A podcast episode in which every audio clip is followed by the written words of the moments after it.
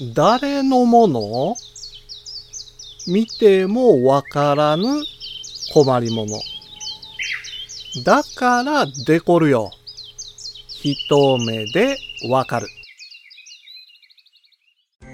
五七五七七の31文字でデジタルに関する単価を読むデジタル教室単価部です。人気の高い製品を使用していると、周りの人と同じものを持っていることがあります。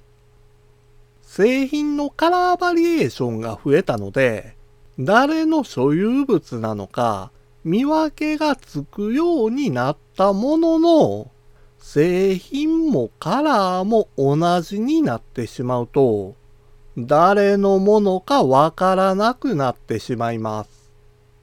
そうなると、取り違えが起こってしまって、いざ使おうとしても使えずに困ってしまうんです。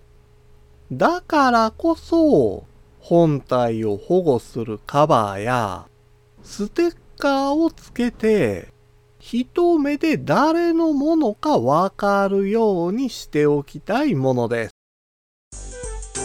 今回の単価は、画像付きでインスタグラムやツイッターにも投稿しています。